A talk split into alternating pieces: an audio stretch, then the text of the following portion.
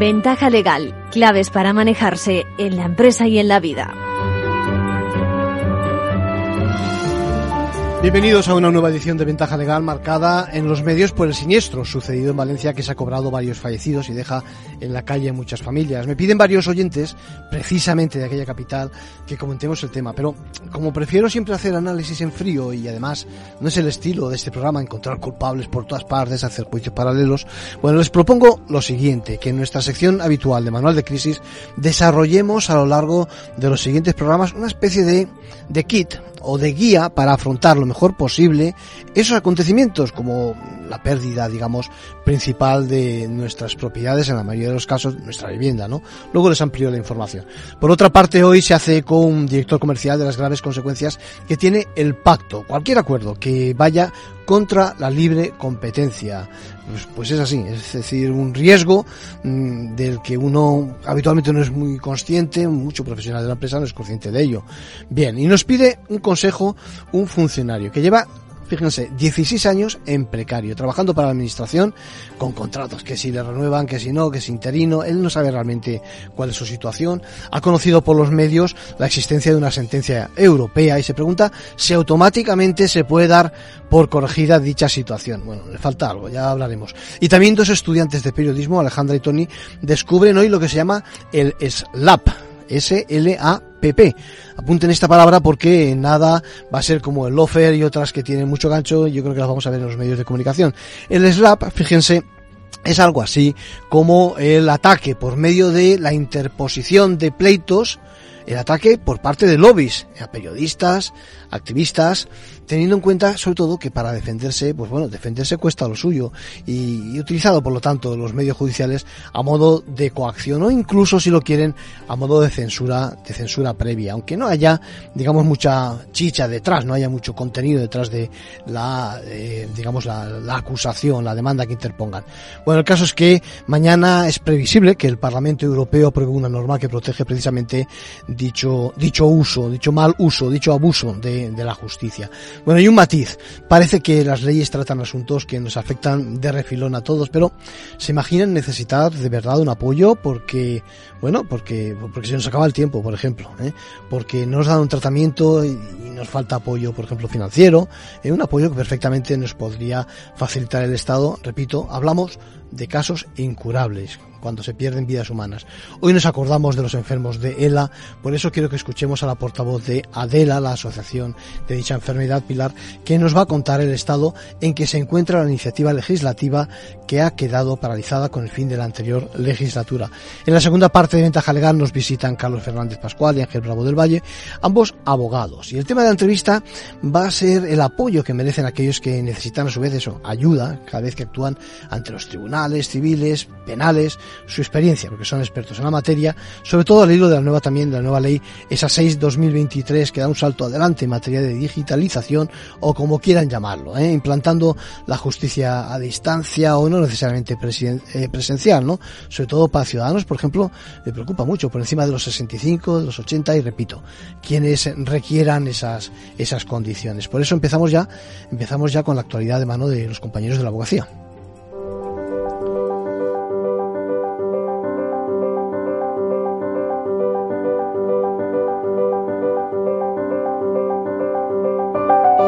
Ahora en Ventaja Legal, la actualidad semanal de la abogacía. Bienvenidos. Hola, ¿qué tal? Buenas tardes a todos. Eh, ya tenemos ganadoras en la cuarta edición de los Premios Igualdad de la Abogacía. Se trata de la fiscal de sala delegada contra la violencia sobre la mujer, Teresa Peramato, y la jueza italiana Gabriela Lucioli, una de las primeras mujeres que accedieron a la carrera judicial en ese país.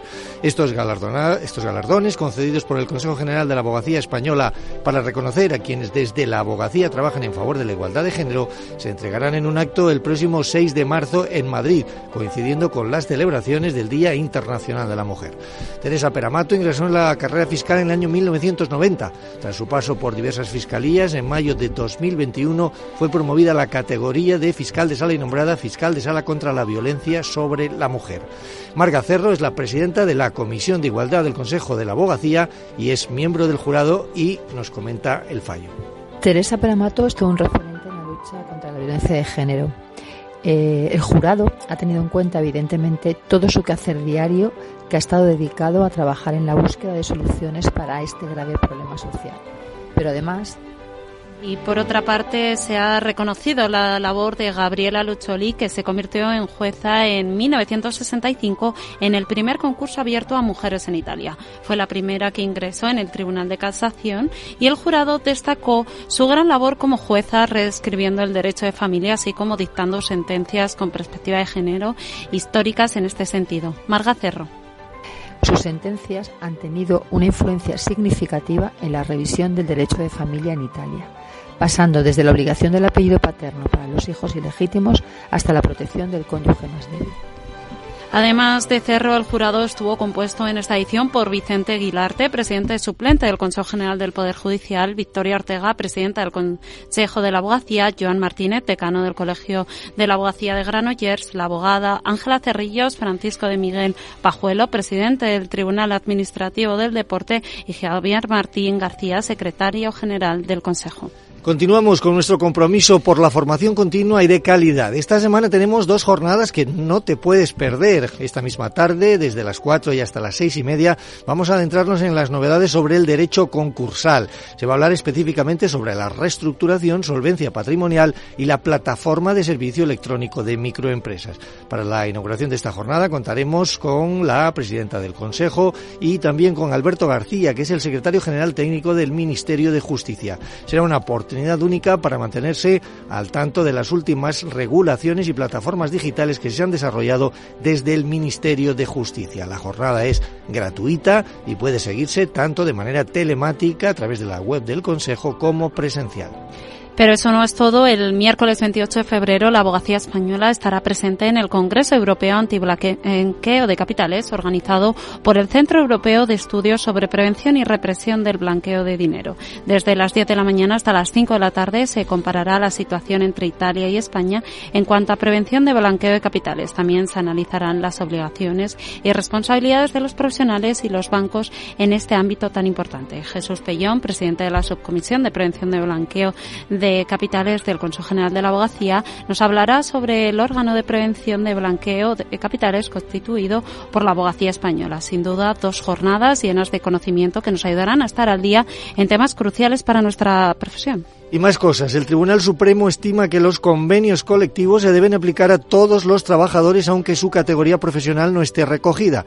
De esta manera se anula el fallo del Juzgado de lo Social de Lugo y del Tribunal Superior de Justicia de Galicia y se estima la demanda de una trabajadora que realizaba labores de peón en el Grupo Municipal de Intervención Rápida del Concello de Viveiro, en la provincia de Lugo, y que reclamaba la diferencia salarial entre su sueldo y el de una limpiadora, correspondiente al salario mínimo reconocido en el convenio. En este recurso de casación para la unificación de doctrina, el tribunal señala que lo que no cabe es que, por no figurar en el convenio colectivo la categoría asignada al trabajador, la entidad empleadora deje de aplicar a ese mismo trabajador un convenio colectivo que está constitucional y legalmente obligada a aplicarle. Para Teresa Burgo García, letrada de Comisiones Obreras, que ha representado a la trabajadora con este caso, dice que se corta de raíz que la empresa ponga una categoría que no existe en el convenio y pague el salario que considere el convenio se aplica a todos los trabajadores y tiene que la empleadora encuadrar correctamente a cada trabajador en la categoría que corresponde al convenio colectivo. Señala también que la trabajadora al menos tiene que cobrar lo mismo que el trabajador de la categoría más baja del convenio, en este caso en la de la limpiadora. No había comparación en cuanto a funciones, pero el convenio se tiene que aplicar porque es la norma mínima. Según la sentencia, ahora el Consejo de Viveiro debe de retribuir dicha diferencia salarial de casi 8.000 euros y encuadrar a la trabajadora en la clasificación profesional establecida en el convenio colectivo, asignándole un determinado grupo o categoría. Y por último, les contamos que un juzgado ha reconocido la gran invalidez a un trabajador tras ser requerido por un tribunal autonómico. Tras esta resolución, el demandante percibirá una pensión vitalicia del 100% de su base reguladora mensual de 808,22 euros, más un complemento de 836,73 euros con efectos retroactivos desde que el Instituto Nacional de la Seguridad Social desestimó la gran invalidez. Según su abogado defensor, Abelardo Moreno, este fallo protege los derechos de los trabajadores ante actos de la, ante la Administración. Y con esto terminamos. Muchas gracias. Hasta la semana que viene. A vosotros.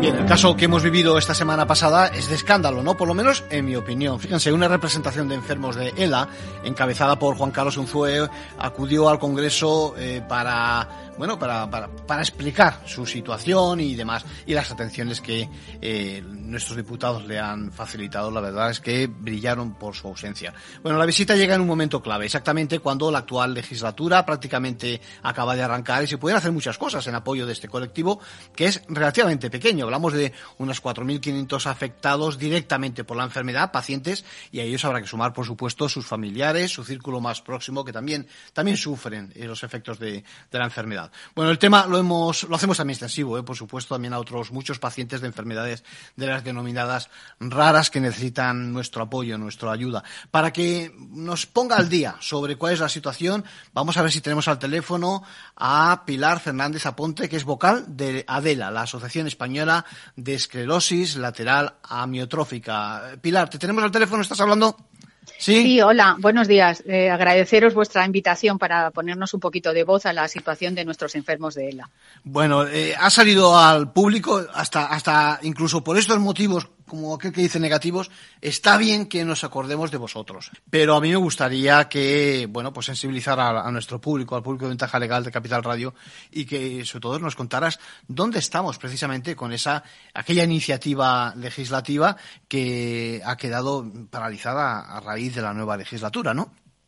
Eh, sí, efectivamente. El 8 de marzo de 2022 se aprobó una iniciativa parlamentaria por la totalidad de los grupos parlamentarios en el Congreso de los Diputados y a casi dos años que vamos a cumplir desde esa fecha, con la interrupción y la nueva convocatoria de elecciones, pues se paró esa iniciativa y lo lamentable es que desde entonces, en ese tiempo, pues 2.000 personas han fallecido en España de ELA.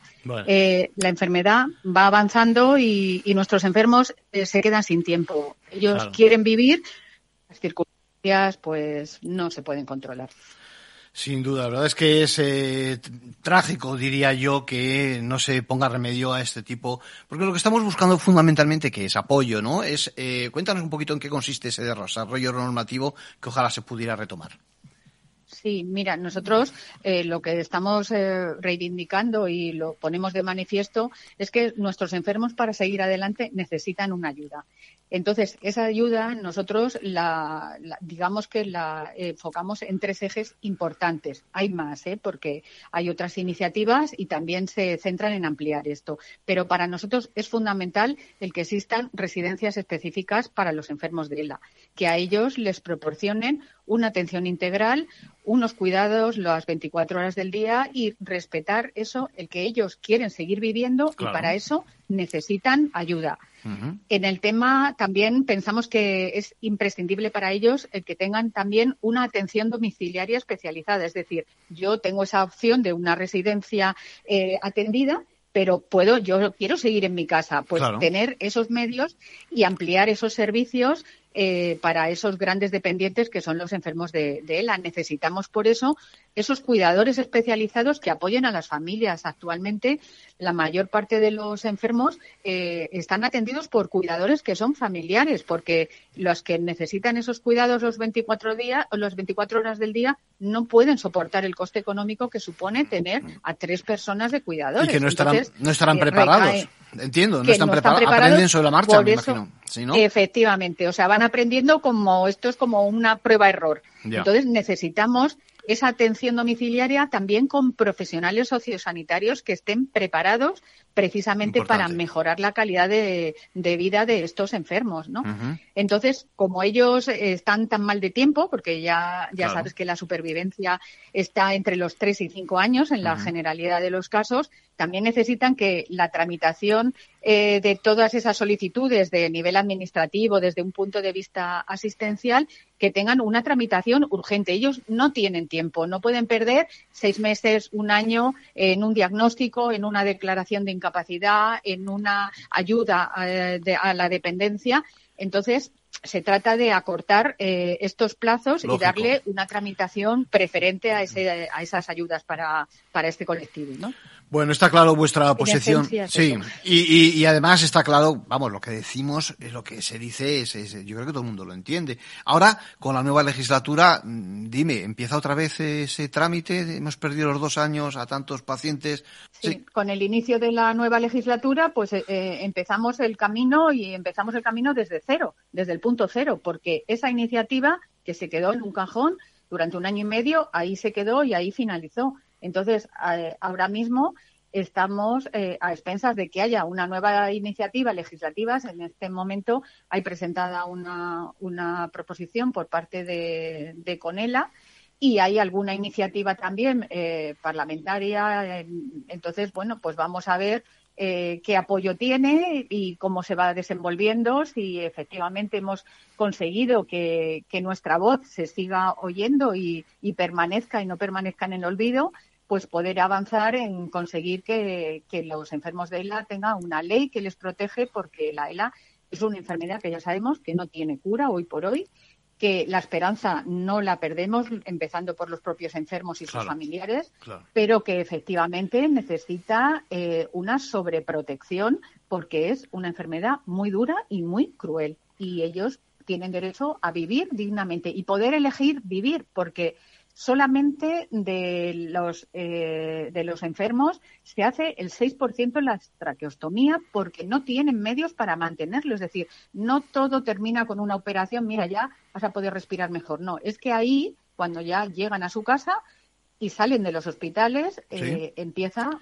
otro calvario añadido a la situación de la enfermedad. Entonces, por eso también es el tema de esa atención domiciliaria especializada y esas residencias especializadas, que bueno, ahí también tenemos un avance, ¿eh? que, tenemos en la Comunidad de Madrid el, centro de día del Hospital Cendal, que próximamente está pensado en que se pueda abrir en el mes de abril, una futura residencia especializada con el antiguo Hospital de Puerta de Hierro y también en Extremadura y en Asturias eh, hay iniciativas también para esas residencias de atención especializada, pero son insuficientes para todos los enfermos que hay en España, que estamos hablando de 4.000 enfermos. Está claro. Eh, poquito a poco, que es muy poquito a poco. Es decir, necesitamos más ayuda. Pilar Fernández Aponte, vocal de Adela. En más ocasiones vamos a contar contigo. Quiero que nos expliques también, pues eso, cómo va a ser el recorrido posterior y vamos a introducirnos un poquito más en esa enfermedad y vamos a ver cómo podemos eh, apoyar Muchas gracias por tu colaboración. Pues muchísimas gracias a vosotros y un saludo a nuestros oyentes. Gracias. Manual de crisis. Reglas a seguir en caso de necesidad.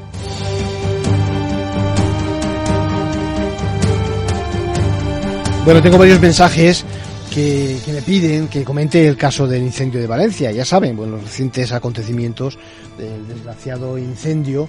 Eh, me están diciendo los compañeros que sobre la marcha apuntan a un cortocircuito, ¿no? Bueno, lo que pasa es que eh, en estos momentos, fíjense, todos son críticas. ¿eh? Todo el mundo está buscando un culpable, promotores, constructores, arquitectos, ingenieros, cualquier cosa que se relacione con la edificación ya vemos, también hay que tener en cuenta que a veces eh, los seres humanos, los ciudadanos, los inquilinos o los propietarios también podemos concurrir al, daño.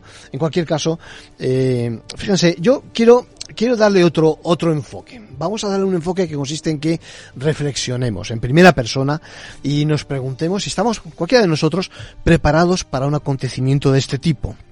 ¿Eh? un acontecimiento del que nadie puede escapar. Yo creo que ventaja legal ¿eh? tiene que dar un vistazo en frío, como digo tantas veces, a que se pueda evitar precisamente una crisis como esta, ¿no? Que bien podríamos titular eh, el incendio o en particular, en general podríamos decir la pérdida de mi principal propiedad, ¿no? El caso es que el fuego, los estragos, yo creo que no es el objeto de nuestro programa, de nuestro programa de, radio de contenido jurídico. Eh, la respuesta personal, eh, cuando uno se encuentra en esa situación, quizás tampoco, ni siquiera la investigación de los hechos o el transcurso de, del propio proceso, ¿no? Pero eh, sí que es verdad que podríamos interesarnos por algo, ¿saben qué? Pues mm, por lo que cualquiera de nosotros puede hacer a fecha de hoy a título preventivo y de forma legal. coordinar, reducir el impacto de la desgracia, por medio de contratos, por ejemplo, por medio de seguros, por medio de documentos que configuran cómo defenderse frente al evento. Pues yo que sé, fecha de hoy diríamos también la memoria de calidades del inmueble, ¿no? Si la tenemos. Bueno, así que quiero que abramos a partir de ahora una, una suma de secciones con este mismo titular, lo que llamamos aquí el manual de crisis, eh, bueno, con, con esas reglas que podríamos aplicar en general a un caso de inundación, de derrumbe, todo lo que comporta quedarnos sin techo de un segundo a otro. No les voy a decir el índice de las, digamos, eh, actuaciones que vamos a, a, tener a continuación en los próximos programas, pero les voy a dejar precisamente con una pregunta. Fíjense, y si esto les ocurriera a cualquiera de ustedes, la pregunta es, ¿dónde tenemos esos contratos de seguros o esos contratos de propiedad, etcétera, etcétera? Ahí lo dejo. Bien, les decía también que las prácticas de directores comerciales, eh, como yo, nos dice Juan Carlos desde Valencia, o la de jefes de fábrica, o entre proveedores, eh, o, bueno, merecen generalmente un repaso, dice él. Acabo de conocer la cuantía de las multas a que asciende, eh, son 23 millones de euros, eh, y que han puesto precisamente en el sector de la leche, ¿no? Dice, necesitamos ayuda porque llegamos a acuerdos que sobre el papel nos parecen naturales, pero que bueno, sin embargo, pueden acabar con los margen de negocio y que parece ser que rayan en lo ilegal. Bueno, pues sin duda, me alegro de que os deis cuenta, son sanciones por infracción, en este caso calificada muy grave por el artículo 1 de la Ley 15 de 2007 y el 101 del Tratado de Funcionamiento de la Unión Europea en materia de competencia y cometido por empresas investigadas, en este caso, en el sector lácteo, entre los años 2000 y 2013.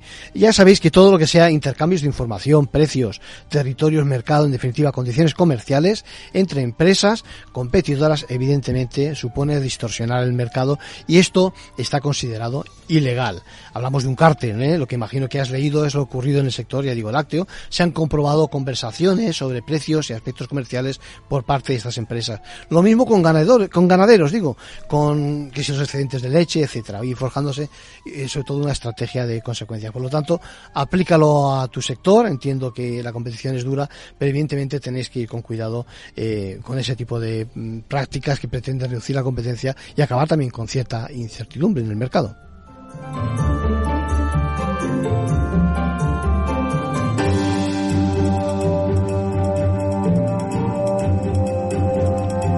Bueno, vamos a con otro tipo de consejos y ya saben, recuerden que en la página web pueden encontrar de capitalradio.es, pueden encontrar todas nuestras intervenciones y la de otros eh, programas, por supuesto. ¿eh? Buscan ventaja legal y ahí nos tienen.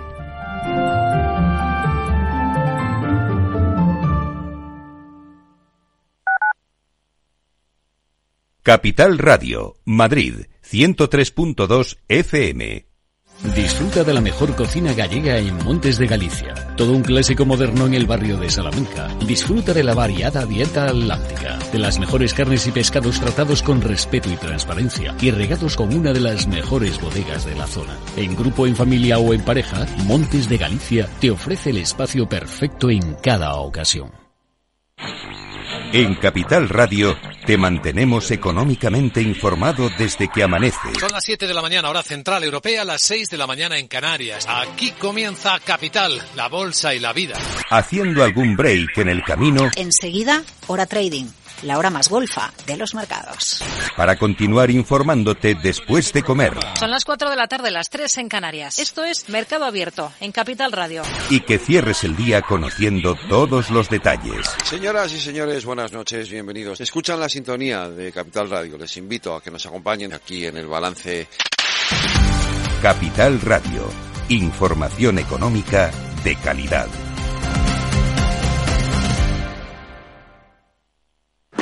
Si te gusta el pádel, en Capital Radio tenemos tu espacio. Todos los martes a las 22 horas saltamos a la pista para contarte la actualidad del World Paddle Tour, los torneos amateur, las novedades de las marcas y toda la actualidad relacionada con el segundo deporte más practicado de España. Esto es Paddle, los martes a las 10 de la noche en Capital Radio.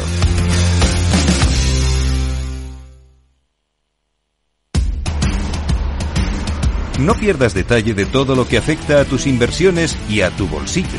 Toda la información en Mercado Abierto con Rocío Arbiza, de 4 a 7 de la tarde en Capital Radio.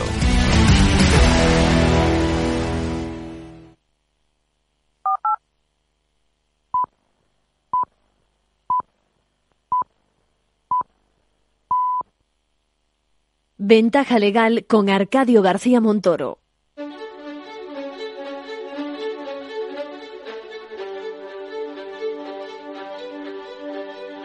La entrevista, escuchar, es compartir conocimiento. Saben que en esta casa preocupa y mucho todo relacionado con, pues, con los jóvenes, con los muy jóvenes, con los niños, con los mayores, con los muy mayores, con todos aquellos que necesitan un apoyo, por utilizar términos legales de la Ley 8, que es la que rige ese tipo de cuestiones, sobre todo desde hace un par de años o así. Eh, y en particular ahora con la entrada de esta que denominamos Ley 6 de 2023, de creo que es el 19 de diciembre, que prevé, aquí tenemos nuestras discusiones acerca si como norma general que las relaciones con la Administración de Justicia sean de forma telemática, a distancia, electrónicas o por el contrario de forma presencial. Bueno, pues con este, con este telón de fondo, la verdad es que encima crea una figura que es la de los facilitadores, porque a nadie escapa que la justicia muchas veces pone las cosas costa, cuesta arriba con respecto ya de momento, por ejemplo, con respecto al lenguaje que utilizamos eh, para determinadas personas. Para que nos aclaren, porque son expertos en esta materia, en el orden civil, en el orden penal, esta cuestión, vamos a dar paso a una visita que tenemos aquí. Tenemos con nosotros eh, a Carlos, a Carlos Fernández Pascual. Carlos, ¿cómo estás? Buenos días, muy bien, muchas gracias. Y tenemos también con nosotros a su compañero también Ángel Bravo del Valle. ¿Qué tal? Muy bien, muchas gracias por la invitación. Bueno, pues eh, quería que estuvieras por aquí porque eh, me parece que ambos, eh, tú, Ángel, estás eh, relacionado con el tema de lo criminal, de lo penal, ¿es así? Con esa jurisdicción. Correcto, sí. Y, y Carlos con el tema civil, ¿no? Así es. Teniendo siempre mm, como presente mucho esos clientes y me gusta mucho la práctica, creo que vayamos a ese terreno en materia de esos que necesitan de apoyo en la justicia, ¿no? Eh, Carlos, ¿qué te parece? Me imagino que mm, tu experiencia es dura en ese sentido, es decir, que ves las necesidades de primera mano. Vamos a ver, buenos días otra vez. Eh, evidentemente, las personas con discapacidad y ahora con la nueva regula con la nueva regulación que ha habido, de, de, que ha incluido en el Real Decreto 6 del 19 de diciembre, como sí. bien has dicho, el apoyo a las personas con a las personas mayores que se les aplicaba con antes por analogía el famo la famosa ley 8/21 y ahora el Real Decreto las personas en su comunicación con la justicia con discapacidad, menores, personas con discapacidad y mayores, necesitan apoyos. ¿Cómo están esos apoyos? Evidentemente, los, entornos familiares, los profesionales, etcétera y tal, pero luego está la figura de que lo regulaba la ley, eh, la modificación del 7 bis del enjuiciamiento civil por la ley 8 barra 21 modificado por el decreto 6 que es el facilitador, intérprete vital y mediador comunicativo que luego desarrollaremos con un poquito más de extensión. Porque y está, lo necesitan, evidentemente. Porque está claro que eh, si es difícil que uno con todas sus facultades, vamos a decirlo así, sin ningún hándicap de por medio, eh, y si no conoces eh, nada en materia de derecho, eh, comprenda del todo, eh, voy a decirlo así, en lo que hacemos los profesionales en los juicios, etcétera, etcétera, pues alguien que tiene algún tipo de limitación lo tiene muy complicado. Y me imagino que ahí, eh, ya digo, son, muchas veces no solo son ellos, son también los familiares, ¿no, Carlos? Los que intervienen vienen pidiendo ayuda, auxilio? ¿Cómo es eso? Evidentemente. Vamos a ver, eh, yo me, me, pongo siempre como propio ejemplo para no, no buscar otra cosa más complicada. Venga.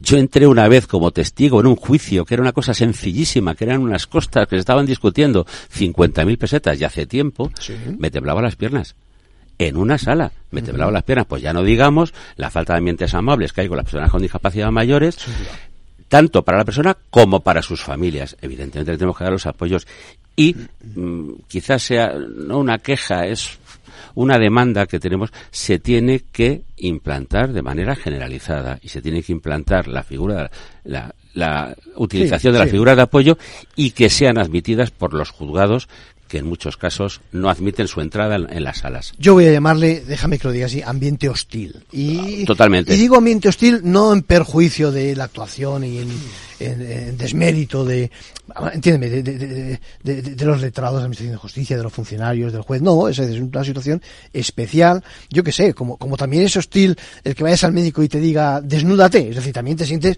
totalmente indefenso, ¿eh? de otra forma, pero te sientes ahí solo y dices, bueno, ¿cuál es el paso siguiente? Me gustaría, eh, Ángel, eh, tu situación me imagino que encima en el orden penal, pues es tres cuartos de lo mismo, ¿no? Tres cuartos o cinco cuartos, realmente.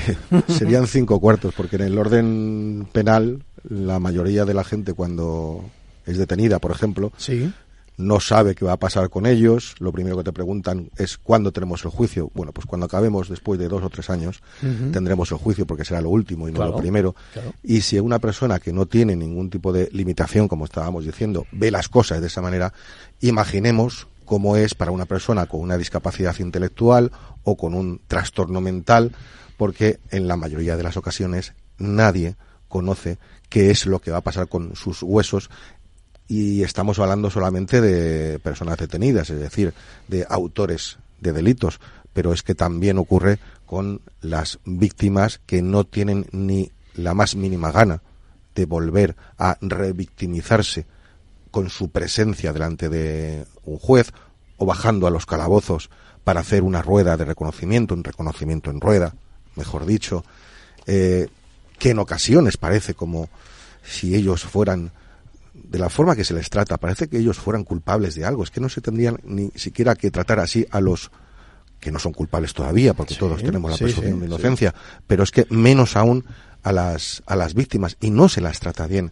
Pues imaginemos todo eso para una persona con discapacidad intelectual o con un trastorno mental. Hay un punto de cortesía que la justicia tenía que practicar más y como bien decías tú, Carlos, no quedar al pairo del el equipo que te está atendiendo en ese momento, ¿no? De su señoría, del juez, del letrado, es decir, tenías que ser por definición, ¿no? Es decir, tanto en el terreno de lo penal, con la presunción de inocencia por medio, o siendo víctima del delito que fuera, como en cualquier cuestión civil. Porque, lo- a ver si estáis de acuerdo, me imagino que sí, pero eh, estáis de acuerdo conmigo con que, eh, que el lenguaje sea accesible es un primer nivel, ¿no? Pero si es, que, si es que lo dice la ley, si es que tampoco estamos descubriendo la pólvora. Claro. O sea, lo dice la ley, lo dice siempre, se lleva reclamando desde hace años la famosa mesa redonda para hacer los procedimientos judiciales. Muy, muy mati- un buen matiz, es la mesa redonda, La es mesa decir, redonda, donde no- las partes estén, eh, digamos, a- al mismo nivel, como aquel que dice, ¿no? Eso lo primero. Se siguen utilizando togas. Eh, yo no voy a decir los juzgados donde ha sido, pero la semana pasada tuve un juicio en un sitio fuera de Madrid Capital, juzgado especializado en discapacidad y familia. Y van con togas, contesta las preguntas del Ministerio Fiscal, no sé qué, en sala. Usted salga ahora, entre el otro, entre el otro, el de más allá, por favor, si no es tan complicado. Pero todo esto hubiera sido muchísimo más sencillo si se hubiera cumplido fielmente bueno, lo primero que se acompañara, la famosa ley 8 barra 21 se acompañara con una dotación presupuestaria que vino sin dotación presupuestaria. Y segundo que se Qué raro, déjame que te diga así. Tratando de justicia, qué raro. Sí, yo creo que la justicia no interesa a nadie. Y eh, ahora se me y los el- y los segundos, bueno, perdón, pero es que se me ha ido el santo al cielo por completo Bueno, de lo que estaba. Lo que está, lo que está claro es que el, si el lenguaje jurídico es el primer nivel. Ah, el ya, ya- ya sé Sí, por dónde iba, venga. perdona. Si se hubiera cumplido fielmente la disposición adicional, que es la disposición adicional segunda, la famosa Ley 8 barra 21, que exige formación a todos los colectivos que intervienen, jueces, fiscales, funcionarios, eh, eh, los LAC, secretarios judiciales, registrados de la propiedad, notarios, etcétera, muchas de estas cosas no ocurrirían, pero es que no ha habido formación. Yo, a mí me consta formación exhaustiva por parte de todos los colegios de abogados y de la abogacía, fiscales, pero hay muchos colectivos que no han tenido formación. Está claro que Sencillo. llevar el, el, el- el proceso y el enjuiciamiento una liturgia tan, ¿no? tan, tan, tan encorsetada y marcando tanto la distancia a las partes puede, yo no sé si decirlo así, bueno, voy a decirlo así, incrementar todavía eh, los efectos negativos en algunos casos, ¿no, Ángel? Sí, a ver, eh, no podemos olvidar que con las múltiples modificaciones que ha sufrido a lo largo de, de ciento y muchos de años, unos 140 años, la Sí. ley de enjuiciamiento criminal es una ley decimonónica. Que me perdone el, el grandísimo jurista que la, Sí. que la ideó, que fue Manuel Alonso Martínez, ¿no? Sí. Porque es una gran ley, pero lógicamente no es una ley que podamos mantener más en el, en el tiempo. Por eso precisamente hay un anteproyecto de nueva ley de enjuiciamiento criminal, la que se llama ALECRIM, Sí. por su acrónimo. Y en esa ALECRIM hay una previsión de un capítulo compre- eh, completo. Hay muchas cosas que van a cambiar. Eh, por ejemplo, la instrucción van a hacerla los fiscales y no los jueces. Pero quitando eso, hay un capítulo concreto dedicado a las personas con discapacidad ante el proceso penal. ¿Qué es lo que ocurre? Pues lo que ocurre siempre con unas grandes leyes que tienen la necesidad del consenso mayoritario, Sí, sí. lleva durmiendo ya un tiempo bastante importante el sueño de los justos Mm. y como dice el refrán, y lo que te rondaré morena. Sí. Y adicionalmente, aunque hay partes que entrarán en vigor según lo que reza el anteproyecto actual, Sí. pero en general la vacatio legis, es decir, el tiempo que va a tardar desde la vigor, publicación sí. a entrar en vigor son, si no recuerdo mal, seis años. Es mucho, es, Es mucho tiempo, tiempo. sí. Es mucho tiempo, sobre todo cuando pensamos que el panorama en, eh, en el proceso civil se cambió eh, con la ley de enjuiciamiento en el año 2001, Sí. con la ley 1 del 2000, y se dio un año de vacatio legis. Seis años. mm, Largo me lo fiáis, Me, supone claro. que a largo me lo Sí. fiáis. Sí, que os iba a decir, vamos a hablar de, de las figuras que parece que vienen, ¿eh? y que están ahí por definirse. Vamos a ver si bajamos a, a tierra en ese sentido con la nueva ley. Eh, en primer lugar, se habla del, facil- del facilitador, ya lo diré. Eh, Ángel, ¿qué te parece? La figura del facilitador, ¿en qué consiste? Ilumínanos un poquito y danos alguna espera- esperanza en el sentido de que realmente sea, nos sirva. Bueno, Carlos eh, os comentará ahora un poquito más eh, con amplitud lo que es el facilitador Sí. en el, el ámbito civil, porque no tienen nada que ver, aunque su labor es la misma, Sí. pero su intervención, lógicamente, no es, no es igual en un procedimiento civil que en un, que en un procedimiento penal.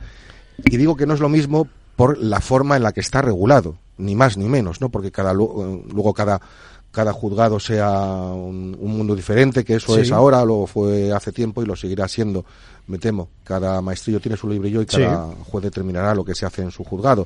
Pero la ley es la ley, es la que, eh, la que todo el mundo tiene que, que cumplir con la, eh, la nueva normativa, con el Real Decreto 6, el Real Decreto Ley 6 del 23, se ha modificado la, la LECRIN y se ha introducido un 258 bis. Eh, ese regula la, eh, la presencia telemática como norma general de la participación en los, en Los los, procesos, procedimientos. sí. ¿no? Eh, eso parece que no, pero influye con el tema del facilitador. Que el facilitador es una, es una persona que sirve de intermediación para que la persona con discapacidad o la persona mayor entienda y sea entendida por parte del juzgado. Bien, si ese 258 bis dice que la norma general es la presencia telemática, aunque luego dice que las cosas con jurado Sí. y las que eh, se ventilen por delitos eh, graves, pues se comparecerá físicamente, etcétera, etcétera. Pero habrá procedimientos, no vamos a entrar en el caso concreto porque no dará tiempo, pero habrá procedimientos en los que la persona con discapacidad no va a estar físicamente en la sede judicial. Es decir, que vamos a ver, vamos a decirlo así gráficamente, vamos a ver una imagen de esa persona. Vamos a ver una imagen en 2D Esa de persona también va a ver una imagen de lo que es el, el juzgado. Eso es. Nos estamos planteando si lo que vamos a ver va a ser, pues esto todavía no está definido. Claro. Va a ser al juez, a su señoría, va a ser si hay un tribunal colegiado a todos. Correcto. Eh, si vamos a ver a, a unas y a las otras partes, al Ministerio Fiscal, etcétera, en cuyo caso va a ser complejo. Es decir, va a haber una- un problema ahí de realización, si me permitís. Estamos Claro. en un medio de realización por alguien de que nos va a tener que, que- yo eso lo veo muy complicado. Y el facilitador Encima, va, va a tener sí. que estar en alguna parte, que es lo que estábamos hablando. para poder facilitar Eso es, para permitir que la persona con discapacidad entienda, Entienda y, y- sea entendida a su vez. claro. ¿Dónde va a estar el facilitador? El facilitador no puede estar Hmm. más que al lado de la persona con discapacidad o la Claro. persona mayor.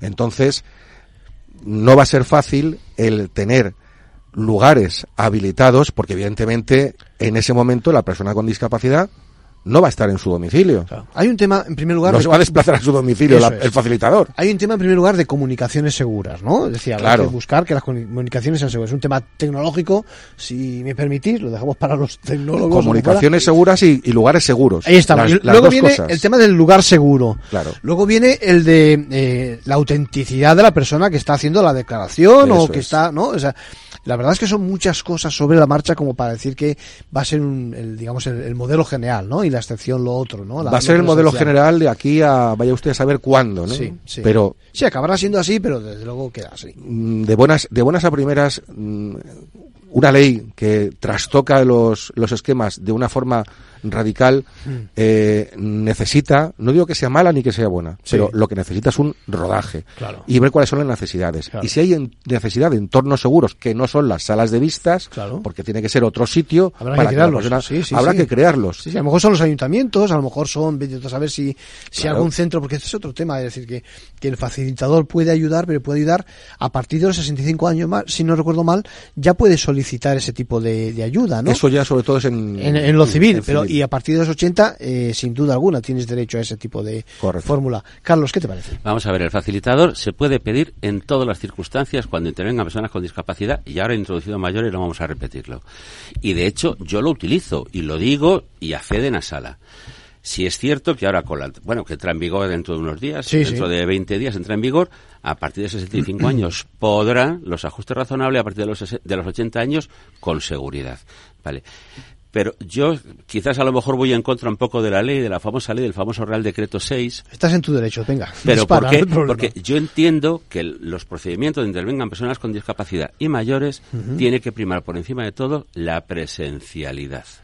No se puede hacer vía telemática por Por las garantías. lo que estamos estoy diciendo exactamente Sí, ahora mismo. sí, sí. Es esa persona quién es, dónde está, cuál es el entorno seguro y ya no digamos con, in- con inteligencia artificial que puedes hacer todas las trampas habidas Nos del mundo puede mundial. suplantar Vamos, nuestra imagen, Absolutamente. todo, Entonces, si estás en una sala, ya hay una, una comunicación partes, fiscal, juez con la persona con discapacidad y el facilitador que está a su lado, o intérprete vital o mediador comunicativo, Sí. porque yo ahí tengo una interpretación Sí. un poco laxa de la ley, lo vemos en persona. Claro. Entonces, pero no lo primero, lo primero por dar la ayuda necesaria a la persona con discapacidad y mayores. Para la que principal palabra es el apoyo, la ayuda. ¿no? Y lo segundo, que se esté con la presencialidad se evita las influencias indebidas. Claro. La ley lo dice constantemente y puede haber influencias indebidas o abusos entre desiguales. Sin duda, Entonces eso sin lo tengo- duda. Yo entiendo que la presencialidad, Hmm. entiendo que la ley eh, lo prima eh, cuando intervienen personas con discapacidad, el Real Decreto 6 prima la presencialidad, pero también prima por encima de todo los trámites online, con lo cual Sí. no sabemos cuándo se apli- Bueno, llevamos dos años y medio de la ley 8 barra 21 Sí. y aún hay manifiesta di- diversidad Sí, de aplicación, ya no digamos con una ley que no ha entrado en vigor.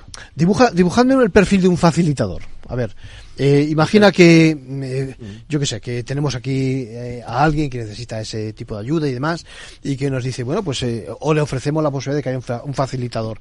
¿Quién sería un buen facilitador? Es decir, ¿qué perfil podría tener el facilitador, Ángel? Sí, el facilitador, de momento, y por desgracia, por eso Sí. digo lo de que a veces las normas, cuando se dictan tan novedosas, pues necesitan Sí. un rodaje. Sí.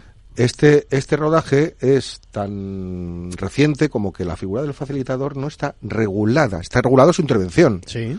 Pero lo que es un facilitador, una persona facilitadora, no está regulado legalmente.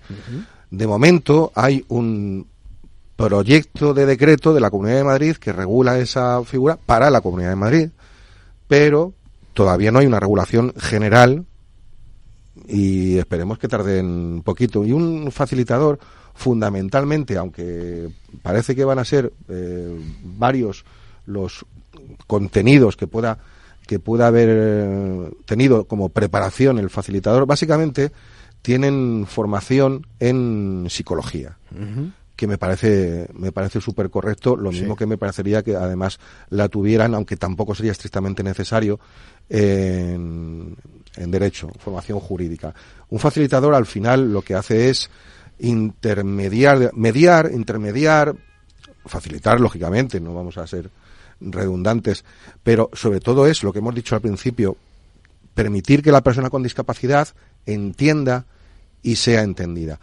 El facilitador no tiene por qué ser un profesional.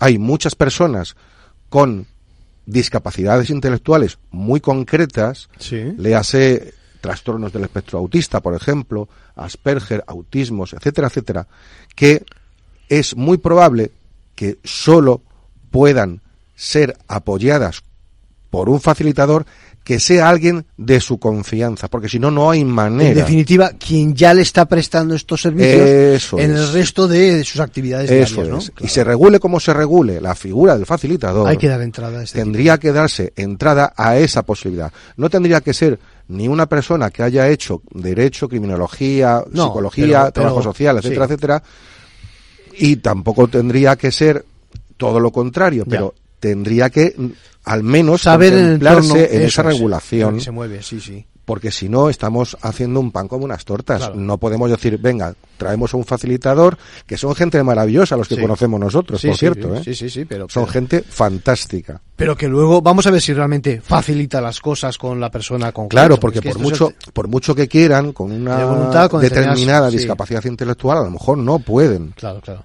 ¿Y, ¿Y, qué es eso de, lo has mencionado ya, lo del intérprete vital y lo del mediador comunicativo? yo no veo así fácilmente los límites, los linderos entre una y otra figuras. Vale, por eso es lo que decía yo antes. Yo discrepo un poco de la interpretación que está dando el artículo 7 bis de la Ley de Juiciamiento Civil, el 7 bis nuevo actual, bueno, el artículo también 7 bis de la Ley de Jurisdicción Voluntaria, donde dice que se permitirá la participación de un profesional experto. Yo me quedo ahí. Digo que a modo de facilitador, ¿por qué me quedo ahí? Mediador comunicativo. ¿Qué es un mediador comunicativo? ¿Cómo se comunican los sordociegos, los sordomudos? Eso es un mediador comunicativo. Igualmente, como bien ha dicho Ángel, es el que hace la comunicación bidireccional, tribunal con la persona, perfectamente. ¿Y qué es el intérprete vital? Pues probablemente a lo mejor conozca muchísimo más a esa persona, la persona, como tú bien has dicho antes, que convive con esa persona e interpreta y sabe transmitir tenga falta de comunicación, tiene una discapacidad un poco más severa. Sabe que está en un momento de nerviosismo y que no se puede reponer y que hay que esperar. Sabe que, hay, que dejarle entrar a ese intérprete vital, que insisto, probablemente sea, está regulado, es un profesional, el profesional de apoyo, gente que está en residencias, que a lo mejor le conoce muchísimo más. Ese auxiliar de residencia que su familia, que su familia no es que le tenga abandonado, sino que le interpreta menos porque no conviven de tanta manera. Entonces, eh, yo lo he, lo he dicho en algunas ocasiones y como en España tenemos unos 2.200 juzgados de primera instancia, únicos o mixtos, y debe de haber como unos, si hay 2.200, como unos 4.400 criterios distintos de utilización, me he encontrado con juzgados que me han admitido el facilitador, que no era un facilitador como tal, que era su prima.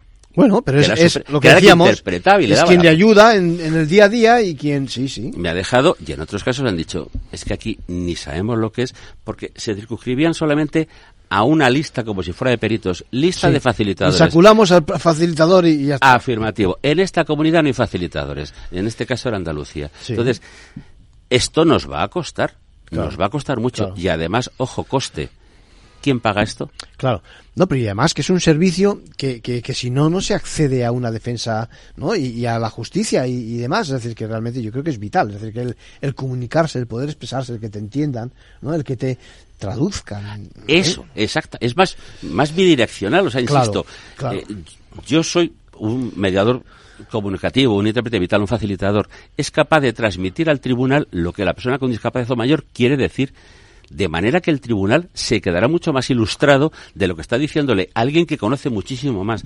Vistas muy breves, poco tiempo, ambientes hostiles, mesa redonda. Entonces, cuanto más apoyo le demos ya sea el apoyo eh, jurídico y el apoyo personal, pues muchísimo mejor a la hora de que esa resolución judicial sea lo más adecuada y acertada y, adecuada a la persona con discapacidad o mayor. Y a la persona, eso iba a decir, y a la persona con discapacidad hay que sumar los mayores y somos muchos los mayores, es decir que, que vamos a, ser todavía muchos más y que realmente se crean necesidades eh, bárbaras, ¿no? Yo, yo me preguntaba, y vamos a trasladarlo esto a otro ámbito del, de lo jurídico. Vamos a pensar que estamos hablando del mundo notarial. Es decir, el notario sabe perfectamente, ¿no? Necesita a veces un facilitador, ¿no? O, cómo se sirve. Pues a lo mejor aquí igual, lo que pasa es que con la distancia de por medio agravas la situación. Digo yo, no sé. también operó, la ley 8 barra 21 también operó una modificación en, la ley notarial donde les obliga a facilitarles medios comunicativos, aumentativos, braille, etcétera y tal. Desgraciadamente la práctica me está diciendo que a la hora de fijar medidas voluntarias o, firma de documentos notariales, ya sean mayores, ya sean personas con discapacidad, no todos los notarios quieren o se atreven a hacerlo, no todos los notarios permiten las personas que accedan a la sala, pero sí es cierto que también hay un gran número de notarios que permiten que el facilitador sea su abogado, Además les encanta a personas con discapacidad. No, yo quiero que entre a la firma mi abogado, les Bueno, pues, encanta. pues, pues es un abogado. caso donde demuestra que tiene confianza en ese profesional, ¿no? Y, y Claro, el abogado, el hermano, la el madre, primo, el padre, el- sí. efectivamente. El alcalde del pueblo conozco yo algún supuesto, el alcalde sabe perfectamente lo que yo quiero porque toda la vida mis padres, no sé qué, esos casos. lo mejor, ¿no? Efectivamente, entonces, Sí, sí, sí. insisto, la persona en la que tiene confianza para apoyarse en el ejercicio de su capacidad jurídica, en este caso estamos hablando ante un notario. Por ejemplo. Efectivamente. Bueno, yo estamos acabando. Me gustaría deciros, eh, tenemos, os convoco ya para que dentro de un año, eh, como poco, vengáis por acá y veamos a ver cuánto se ha avanzado. Yo no quiero ser pesimista, pero creo que se ha avanzado poquito y en cualquier caso la cosa está en vuestro tejado, en vuestras manos, en los profesionales que defendéis a, a las personas que tienen ese hándicap, si me permitís que lo diga así, y que realmente puede hacer mucho por ellos, por lo tanto, lo de siempre, que elijan a buenos profesionales y que eh, vosotros, en, por lo que os corresponde y me consta, que os esforcéis haciendo, haciendo lo mejor. Eh, eh, Carlos, eh, ¿cuál es el siguiente paso? Esperar a ver cómo se aplica la ley, ¿no? Evidentemente. Y eso que dices, ya, ya, ya apunto la agenda, la cita para dentro de un año. Apúntala, apúntala, porque yo creo que... Pero eh, quizás con pocas esperanzas, pero no, por- no porque sea muy catastrofista, que, No, que no. soy realista. Sí. Si llevamos una ley con dos años y medio, que es la famosa ley 8 barra 21, bueno, que Sí, modificó nueve leyes, y no se está aplicando magníficamente de manera correcta, como Sí, yo sí, entiendo sí, que sí, se debe aplicar, pues dentro de un año Sí, el va a ser poco, Decreto ¿eh? 6 va a ser poco. Va a ser pero poco. bueno, en un año nos vemos aquí. Pero seguramente, y, segur- y seguramente tendremos eh, ejemplos ¿eh? donde realmente se ha intentado eh, poner en marcha el, el modelo y ya veremos si funciona o no. Ángel, ¿qué te parece? Pues a mí lo que me gustaría dentro de un año, Sí. aparte de, esta- de poder estar aquí, Sin duda, venga. lógicamente, es que se hiciera lo que todavía no se consigue hacer, que es detectar, porque hablamos del ámbito penal, es detectar la discapacidad de antes partida, de claro. que lleguemos a la ejecución de Claro, la sentencia. claro. Porque hay infinidad de gente, y hablamos de un porcentaje muy alto, estamos hablando de un 10% Ujú. de personas con discapacidad intelectual o con Sí. trastorno mental, Sí. mental en prisión. Hay tres módulos especializados en tres prisiones diferentes en, en España. Sí. Cuatro Caminos en Barcelona, pero eh, sí, pero Gordo en Segovia Sí. y Estremera en, en Madrid. Y Estremera, que es la niña bonita de, de todas ellas, con 20 plazas nada más, y no todas ellas cubiertas por personas con discapacidad intelectual, porque las otras son internos que no tienen discapacidad, Sí. pero que sirven de apoyo a los que sí la tienen. Esas personas no habían sido no habían tenido una detección de su discapacidad hasta que llegó la ejecución. Habían pasado por policía, funcionarios judiciales, abogado, juez fiscal. Me gustaría solamente que se pudiera detectar. Sería el punto de partida, sin duda alguna. Eh, Carlos Ángel, muchas gracias por visitarnos. Eh, vamos a seguir en contacto, que nos interesa mucho el tema de nuestros mayores, los discapaces, etcétera. Y hay mucho, pero mucho, mucho, mucho trabajo que hacer en la materia. Ánimo y venga, seguimos en contacto. Gracias a vosotros. Gracias, Arcadio.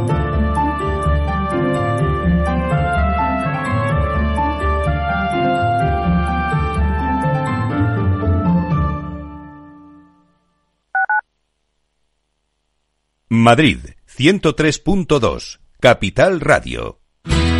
Si crees que la ciberseguridad no va contigo ni con tu empresa, es que todavía no has escuchado Cyber After Work, el programa decano de la radio española sobre ciberseguridad. De la mano de Eduardo Castillo y acompañado por Mónica Valle y Pablo Sanemeterio, te ayudamos a proteger tu empresa de las múltiples amenazas que circulan por la red. Cyber After Work. Todos los lunes a partir de las 7 de la tarde en la sintonía de Capital Radio.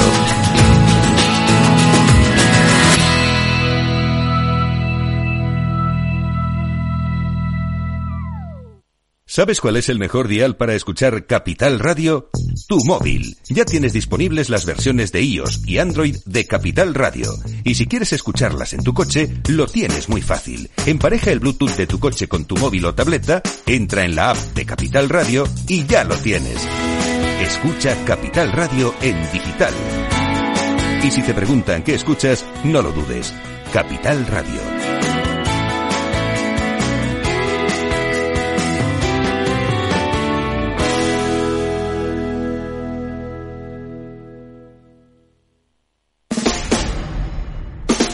Escucha cada día entre las 8 y las ocho y media de la noche el balance de los deportes con Paco Lloret. La emoción del fútbol y la pasión del deporte en el balance. Capital Radio. Información, análisis, previsiones, recomendaciones, todo lo que necesitas saber para tomar tus decisiones de inversión en Mercado Abierto, de 4 a 7 de la tarde con Rocío Arbiza, Capital Radio.